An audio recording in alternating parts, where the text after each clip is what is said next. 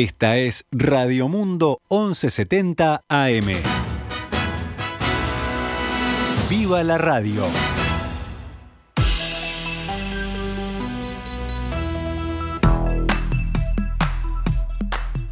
12 horas 10 minutos, damos comienzo a una nueva edición de Noticias al Mediodía. En este martes 31 de agosto nos despedimos del mes nostálgico, 31 de agosto del año 2021, cuando actualizamos la información para ustedes. El próximo 8 de septiembre, la Cámara de Diputados someterá a consideración del plenario la posibilidad de realizar una única comisión investigadora para revisar las gestiones en el Ministerio de Turismo. Esta mañana, en diálogo con En Perspectiva, el coordinador de la bancada nacionalista, Rodrigo Goñi, indicó que se va a acceder a la investigación de los hechos y de eso no hay ninguna duda. Además, agregó, hay que investigar hasta las últimas consecuencias. Todos los partidos ya estamos de acuerdo. Ayer definimos eh, votar, digamos, aprobar una, investigación parlamentaria sobre todos estos hechos, sobre las dos denuncias. Eso ya está acordado. El Frente Amplio también está dispuesto entonces a, incorporar ese, ese aspecto, lo de su gestión. Ayer, quedó claro, claro. El tema es después si vamos a hacer una, una única comisión investigadora, que, que, fue de alguna manera la idea que mayoritariamente los, los partidos entendimos ayer este, sería lo más razonable. Por un lado, el legislador Frente Amplista Eduardo Antonini propone estudiar las presuntas irregularidades cometidas por el ex ministro de Turismo en las compras de publicidad, basándose en las denuncias que hizo el ex director nacional de Turismo Martín Pérez Banchero. Esta investigación se acotaría al periodo en que el Colorado estuvo al frente de la cartera entre marzo de 2020 y julio de 2021. Por otro lado, Cardoso propone que se estudie la contratación y medios y los eventos realizados por el Ministerio de Turismo entre 2010 y 2021, lo que también supondría poner la lupa sobre los dos últimos periodos de gobierno del Frente Amplio. Si volvemos a las declaraciones de Rodrigo Goñi, bueno, aseguró que se trata de una situación especial porque son dos investigaciones a un mismo ministerio y expresó que se quiere contemplar todas las denuncias, las del Cardoso y las del diputado Antonini del Frente Amplio. El diputado nacionalista agregó que también se investigará por qué, en caso de que existan irregularidades en las gestiones del Frente Amplio, el ministro Cardoso no las denunció antes y agregó que se esperará el resultado de la comisión para evaluar acciones futuras. La propuesta que hace la comisión, es, las, la comisiones preinvestigadoras eh, es de investigar todos los hechos, esos hechos que eh, específicamente eh, Cardoso plantea, eh, y, nos, y ayer estuvimos todos de acuerdo, digamos, en hacer esa investigación. Eh, eh, la irregularidad se determinará luego de la investigación, que para eso están, y naturalmente allí hay un código de la función pública muy reciente que establece claramente criterios, pautas para la actuación de los gobernantes, que es lo que uno tendrá que luego de averiguar bien los hechos, conforme se, se, concretaron, se realizaron, eh, compararlos, digamos, confrontarlos con el código de ética de función pública para ver si se adecúan o no y en caso de su inadecuación, eh, ver la gravedad, que también ¿no? es parte de la comisión investigadora, ver, calificar esos hechos en función de su gravedad. A partir de la próxima medianoche, el precio de la nafta super bajará 40 centésimos por litro al público, el de nafta premium 41 centésimos y el de gasoil 76 centésimos. De esta forma, la rebaja de super es del 0,55%, la de premium 0,56% y la del gasoil 1,5%. El precio del supergas se mantiene a 56 pesos con 16 por kilo. El comunicado del Poder Ejecutivo expresa que la reducción mensual responde a una baja de los refinados en la costa del Golfo, que representan más del 80% del PPI, de paridad de precios de importación, derivada de la caída de la cotización del petróleo. El PPI es el cálculo teórico sobre cuánto costaría abastecer el mercado de los combustibles en las mismas condiciones que la petrolera estatal ANCAP. Este sistema de ajuste de precios surgió de la ley de urgente consideración. Según fuentes oficiales citadas por el diario El Observador, en el Poder Ejecutivo están decididos a continuar con el mecanismo basado en el PPI como la política para la fijación de precios de los combustibles, aún en el caso de que sean derogados los 135 artículos de la ley de urgente consideración por la vía de un referéndum. Lo que sí hizo el gobierno la semana pasada fue modificar a través de un decreto el periodo que la URSEA considera para calcular este precio de paridad de importación. Con esa modificación se acorta la distancia temporal entre que la unidad reguladora realiza su informe con el cálculo y la fecha de actualización de precios que realiza el Poder Ejecutivo. De no haberse modificado este periodo de cálculo, el ajuste de las tarifas hubiese sido diferente. Según informa el diario El País, las naftas no hubiesen bajado, aunque sí igual lo hubiera hecho el gasoil. La gremial única del taxi mantuvo ayer una reunión con el presidente Luis Lacalle Pou en Torre Ejecutiva, donde solicitaron el descuento de los impuestos de las naftas y gasoil que venció en noviembre de 2019. Agop Banosian, secretario del gremio, declaró a Montevideo Portal que fue una muy buena reunión, que ya estaba pactada y fue muy amena y cordial.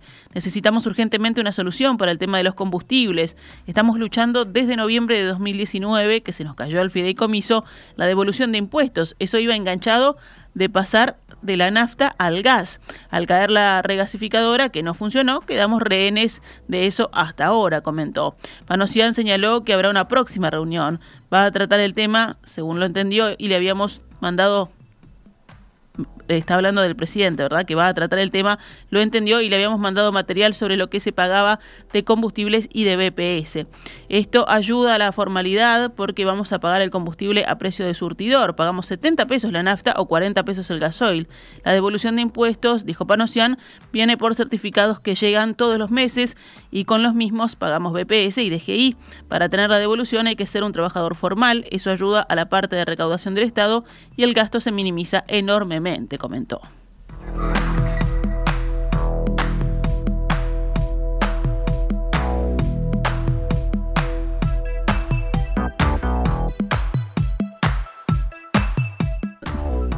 Los intendentes de Río Negro, Paysandú y Salto, reunidos ayer con los presidentes de los centros comerciales de sus departamentos y representantes de la Confederación Empresarial del Uruguay, designaron un equipo encargado de elaborar propuestas para mitigar el impacto que producirá en el comercio del litoral la próxima reapertura de fronteras en Argentina. La idea es que estas propuestas puedan estar listas a principios de septiembre o en el correr de ese mes para presentarlas al Ministerio de Economía.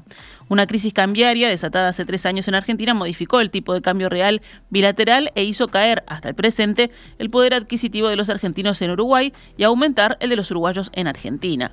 Según dijo Ayer, en diálogo con En Perspectiva, Juan Martín de la Corte, directivo del Centro Comercial e Industrial de Paysandú, hay productos que enfrente salen la mitad o menos. Agregó que la pandemia revitalizó el comercio del litoral uruguayo, fronterizo con Argentina debido al cierre de puentes que impidió el cruce de personas a comprar del otro lado del río.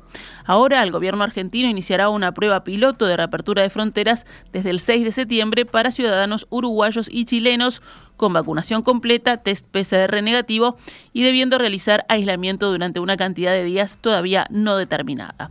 El intendente de Salto, Andrés Lima, dijo lo siguiente tras la reunión de ayer.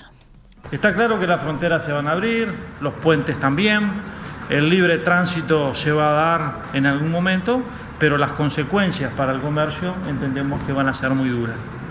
Por eso, recalcar esta instancia, también recalcar que se está trabajando con mucho, con mucho cuidado, porque si bien se han manejado muchas propuestas, en realidad el objetivo no es que cada uno exprese públicamente lo que está pensando, cuáles son las posibles salidas, sino que lo hagamos como bloque, lo hagamos como región, que entendemos es la única forma que pueda prosperar algunas de las medidas que vamos a plantear. A partir de mañana quedarán habilitados para ingresar al país los extranjeros con propiedades en Uruguay y sus familiares hasta el segundo grado de consanguinidad.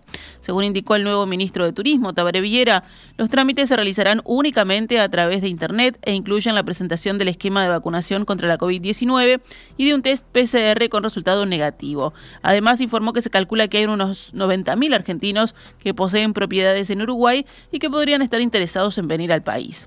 Esta mañana, en diálogo con el perspectiva, Norberto Mariani, presidente de la Asociación de Propietarios Argentinos en Uruguay, dijo que celebran esta decisión del gobierno.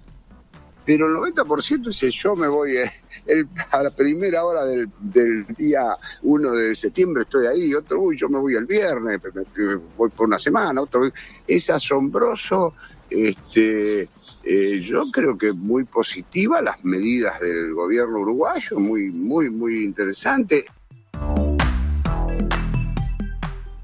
Por su parte, el ministro Viera explicó que sin los trámites requeridos no se podrá ingresar al país y que la aprobación de los mismos llevará por lo menos 72 horas, por lo que llamó a los extranjeros a hacer todo con tiempo. Hay que hacerlo con tiempo, porque va a llevar unos días el trámite, debe eventualmente ir al Ministerio de Salud Pública, al Ministerio de Turismo, a la Secretaría de Presidencia de la República y finalmente a migraciones. Quiere decir que hay que tomar el recaudo de hacerlo con tiempo porque tendrán que venir una vez reciban un mail con la confirmación, digamos, de la autorización y su código. ¿Es ese mail el que se va a presentar en los pasos de fronteras? No, ya va a tener un número de validación, este, pero ni siquiera eso debería precisar porque ya va a tener migraciones en los distintos pasos de fronteras la autorización para entrar de, ese trámite. Asimismo, el jerarca indicó que se requerirá una declaración jurada o certificación notarial de la condición de propietario del bien en Uruguay y una declaración jurada de salud. También mencionó que el trámite tendrá validez por una sola vez, con un plazo de estadía de 90 días. Si las personas dejan el territorio nacional y desean volver a ingresar, deberán repetir el trámite, añadió. Las solicitudes se recibirán a partir del 1 de septiembre de mañana y en el caso del ingreso de menores de 18 años que no estén vacunados, todo el núcleo familiar deberá realizar la cuarentena. Agregó además que no se descarta la posibilidad de ofrecer la vacuna a los menores de 18 años, pero se trata de un tema que se está considerando. Todo está sujeto a análisis. Esto es parte de un proceso de apertura de nuestras fronteras que comienza ahora como una nueva excepción eh, este, eh, al decreto 104 eh, y luego vamos a estudiar, ya fue anunciado, a partir del primero de noviembre, lo anunció el presidente de la República, y de acuerdo a la evaluación de qué sucede en estos dos meses, vamos a estudiar mayores posibilidades de apertura. La toma de temperatura y el uso del alcohol en gel dejaron de ser obligatorios para ingresar a los shopping centers desde el sábado 21 de agosto. Carlos Lecueder, empresario de varios centros comerciales, señaló a varios medios que las medidas se flexibilizaron por disposición del Ministerio de Salud Pública.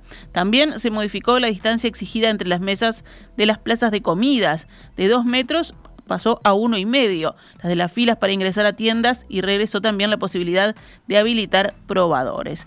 De todos modos, agregó Lecueder, se mantiene de forma estricta el uso obligatorio de tapabocas, distanciamiento, aforo máximo e higiene y desinfección. Ayer no hubo ningún fallecimiento de personas con coronavirus en Uruguay, según el monitor oficial. Fueron detectados 102 contagios nuevos en 9.732 análisis. La tasa de positividad fue del 1,05%. La cantidad total de casos activos bajó a 1.090, de los cuales 13 están en CTI. El índice de Harvard se ubica en 2,77 casos nuevos diarios cada 100.000 habitantes en los últimos 7 días. La vacunación contra COVID-19 con al menos una dosis alcanza el 75,14% de la población del país, con al menos dos dosis al 70,61% y con dos dosis más 15 días al 67,70%.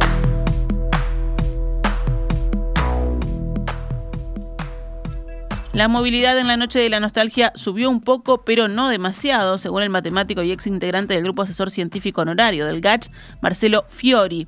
El dato fue calificado de muy buena noticia por el virólogo Santiago Mirazo, hablando con el diario El País. No diría que va a haber un aumento de los contagios, indicó Mirazo, pero advirtió, igualmente hay que ver los números después de que se cumplan 14 días de la noche de la nostalgia. Vamos con otros temas del panorama nacional. La Unidad Reguladora de Servicios de Comunicaciones, la URSEC, informó que el consorcio uruguayo-brasileño Cleartech Cietel, resultó seleccionado en el llamado para administrar la base de datos de los números portables, que permitirá implementar la portabilidad numérica, un cambio introducido en la ley de urgente consideración que permite a los usuarios de telefonía celular cambiar de compañía y mantener el número. Esta mañana, en perspectiva, la presidenta de la URSEC, la doctora Mercedes Aramendía indicó que la empresa brasileña tenía experiencia en este tipo de gestiones y estabilidad financiera, lo que aportó seguridad en la elección. Aramendía explicó que la URSEC no tiene competencias como para llevar adelante la portabilidad, aunque sí la implementará y hará el equilibrio entre los operadores y usuarios, pero no puede brindar este tipo de prestaciones, remarcó. Sin embargo, aclaró que la base de datos le pertenece a URSEC pese a no administrarla.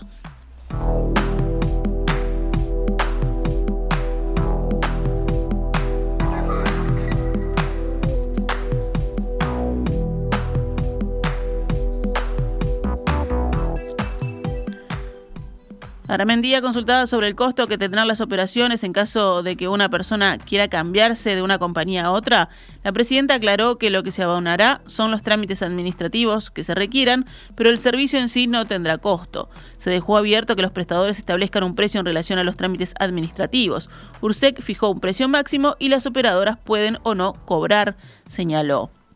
Entre otros temas, la presidenta fue cuestionada sobre el futuro de la portabilidad numérica, ya que los artículos de la ley de urgente consideración que habilitan esta función están dentro del listado que será sometido a referéndum, en caso de que se aprueben las firmas necesarias.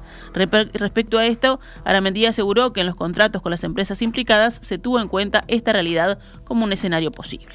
Lo que se hizo, considerando esta, situación, que fue un hecho nuevo, que llegaron a las firmas y que está la potencialidad de que, bueno, que se llegue a, cargo, a cabo el referéndum, como bien indicás, los artículos de la, la portabilidad están dentro de estos 135 artículos. Lo que se hizo fue en conversaciones constantes entre los operadores y también se conversó con, las empresas que se habían presentado a los contratos, a los que, están, que son parte o sea, los modelos de contrato que son parte de las bases de la convocatoria que se aprobaron en febrero y que las empresas que se presentaron, o sea, las ABD que se presentaron como interesadas a prestar el servicio, aceptaron esas condiciones, se les dio vista y se les dijo, bueno, visto esto que pasó, eh, está la necesidad de incorporar una cláusula en los modelos de contratos con una condición resolutoria, a efectos de que si es que se confirma el referéndum y si el referéndum sale que, bueno, que la luz cae y por ende perdemos este derecho a la portabilidad numérica, que bueno, que no haya responsabilidades ni para los operadores ni para ninguno de los organismos del Estado que estamos trabajando en este proceso. Elena Zaffaroni, de la Asociación de Madres y Familiares de Uruguayos Detenidos Desaparecidos, dijo ayer que luego de 37 años de gobiernos democráticos, los avances no lograron tocar el corazón del terrorismo de Estado, el tema militar y sus crímenes. Zaffaroni fue una de las oradoras en un acto realizado este lunes en la Sala Citarrosa por el Día Internacional de las Víctimas de Desapariciones Forzadas. Todos los gobiernos posteriores a la dictadura han sido omisos en asumir, aclarar y cortar de raíz esta amenaza. Todos han sido protagonistas de una u otra forma de esta historia de impunidad. Es el Estado actual el responsable que las desapariciones continúen, porque la desaparición forzada es un crimen de lesa humanidad imprescriptible y de carácter permanente. Su efecto no está dirigido únicamente a la víctima inicial a quien matan y desaparecen, sino que su mensaje mafioso la sobrepasa, provocando en su entorno miedo, desazón y amenaza. La referente de familiares enumeró algunos avances de las administraciones del Frente Amplio y sin embargo precisó, sabemos diferenciar, pero no fueron a más. Sobre el escenario actual en materia de búsqueda de detenidos desaparecidos, Zaffaroni dijo que la responsabilidad que el Estado asume verbalmente no la ha llevado a la práctica. Cerramos el panorama nacional con otras noticias. El senador del Frente Amplio, Enrique Rubio, anunció anoche que la coalición de izquierda citará al ministro del Interior, Luis Alberto Heber, a comisión general por la fuga del narcotraficante Hugo Pereira del ex Compcar. Recapturado días después, el jueves pasado, en un bar del centro de Montevideo. Hay tres o cuatro versiones diferentes del 14 de agosto, que es informado el 24 y que termina siendo detenido de una manera bastante extraña. Nos parece que merece una explicación ante el Parlamento, dijo Rubio, citado por el país. La Armada Nacional finalizó la búsqueda del ciudadano chino que cayó de un buque cerca de Piriápolis. Esta mañana la Armada informó que dieron la búsqueda por finalizada y que lamentablemente el trabajo no trajo resultados positivos, ya que no lograron encontrar a la persona que cayó al mar desde el buque Everlifting. Joven de 26 años fue imputado por el homicidio de un hombre en una riña callejera en Soriano. El crimen ocurrió a las 4 de la madrugada del domingo 22 de agosto en las inmediaciones del paraje Pence en la ciudad de Mercedes. Alertada a través de una llamada al 911, la policía llegó al lugar donde encontró al hombre caído en el pasto y con abundante sangrado. Una emergencia médica constató el fallecimiento de la víctima. Testigos dijeron a los efectivos que el fallecido había protagonizado una pelea con un joven de 26 años que lo había apuñalado con un arma blanca.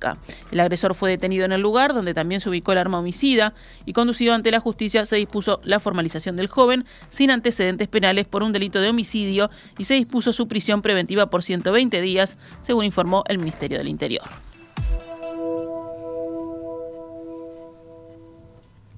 Actualizamos ahora a cuánto cotiza el dólar en la pizarra del Banco República, 41 pesos con 40 para la compra y 43 con 60 para la venta.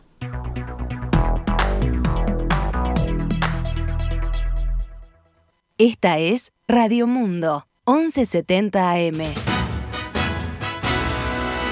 ¡Viva la radio!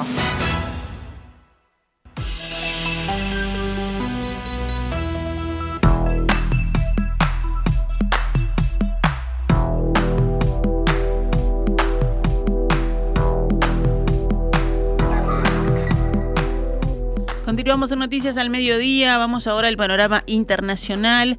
El secretario general de la OTAN, Jens Stoltenberg, consideró hoy esencial mantener abierto el aeropuerto de Kabul y prometió no olvidar a quienes quieren huir del régimen talibán, pero no pudieron ser evacuados antes de la retirada de los últimos soldados estadounidenses de Afganistán.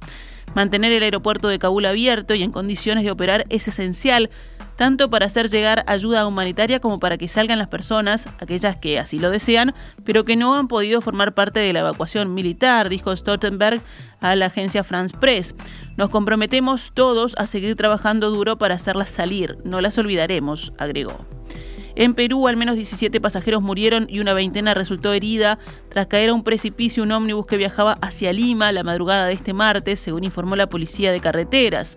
Tenemos a 17 fallecidos, se están moviendo escombros y tal vez podamos encontrar más fallecidos, aseguró el coronel Gilberto Castañeda Chávez a la televisora estatal TV Perú.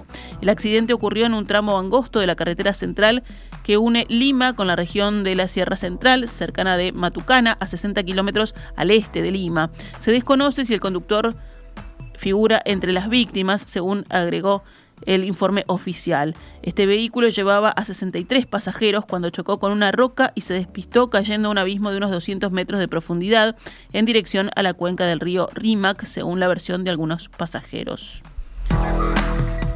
Cerramos la recorrida en Cuba, donde se reanudará el curso escolar el próximo lunes, pero a distancia y solo abrirá sus escuelas después de que todos los estudiantes del país estén inmunizados, según informó hoy la ministra de Educación, Ena Elsa Velázquez. Conocemos que la familia cubana está muy preocupada con la reanudación del curso escolar 2020-2021 de manera presencial y es importante informarle que el día 6 de septiembre nosotros vamos a reanudar el curso, pero a través de actividades docentes televisivas, declaró Velázquez a la televisión estatal.